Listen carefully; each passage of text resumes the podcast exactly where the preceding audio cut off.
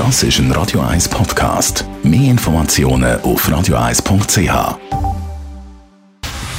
Dr. Age. Der Vincenzo Paolino beantwortet die brennendsten Fragen rund ums Leben im Alter. Jetzt auf Radio 1.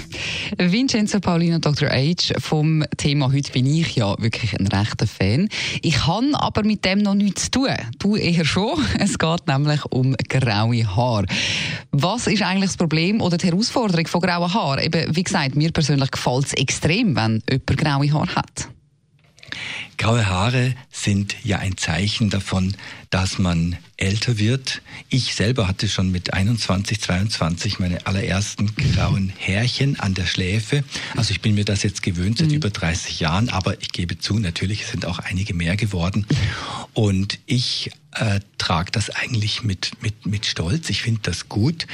Ich habe inzwischen sogar meine Haare etwas länger wachsen lassen mhm. durch das Covid-Zeitalter und habe gemerkt, ja, Moll, das ist eigentlich auch noch schön und auch eine Veränderung für mich in meinem jetzt mit, mit meinem Alter, dass ich die Haare ein bisschen länger haben kann.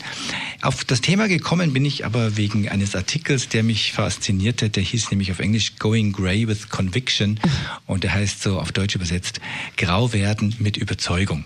Okay, aber leider liegt das ja nicht allen. Also nicht alle finden es super oder können die grauen Haare mit Stolz tragen. Ähm, hast du da irgendwelche Tipps? Ich kann hier an der Stelle wirklich keine Tipps, keine Tipps geben für Hörerinnen und Hörer. Mhm. Das sehen die einen so und die anderen mhm. so. Ich kann nur Denkanstöße geben. Ich denke mir, dass wenn man für Jünger äh, in Anführungszeichen durchgehen will, dann hat das etwas damit zu tun, dass man das Ältere selbst eigentlich nicht will oder ablehnt. Und wenn man das Ältere selbst ablehnt, lehnt man ja eigentlich sich selber ab, denn wir alle werden älter und wenn wir Ageism, also Altersdiskriminierung praktizieren, mhm. dann lehnen wir im Grunde unser späteres Selbst ab und hassen uns selbst. Und ich glaube, es ist ein Zeichen von Liebe, Selbstliebe ähm, sich selber lieben können, wenn man zu dem steht, wer man ist und was man ist und dass das Älterwerden eben dazugehört. Aber dann sollte man ja in dem Fall die grauen Haare auch nicht färben.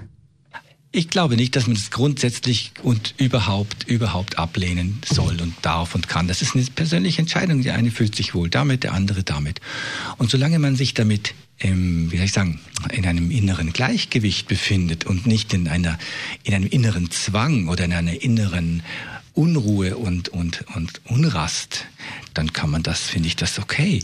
Ich persönlich gebe zu bedenken, dass man die Zeit nicht gänzlich aufhalten kann mhm. und dass es dann vielleicht auch eine Grenze gibt vom Wohlbefinden, wenn man dann der, der Aufwand immer größer wird. Und ich kenne auch einige äh, im Freundeskreis, Frauen und Männer übrigens, die dann sagen irgendwann, weißt du was, jetzt mache ich, habe einfach keine Lust mehr und ich mache jetzt, hm. ich gehe jetzt grey with conviction.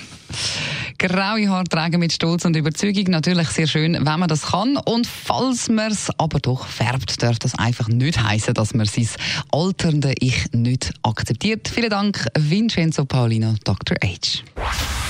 Dr. H.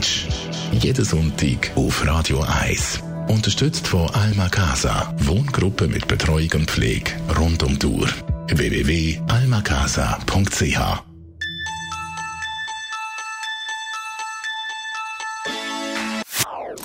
Das ist ein Radio 1 Podcast. Mehr Informationen auf radio1.ch.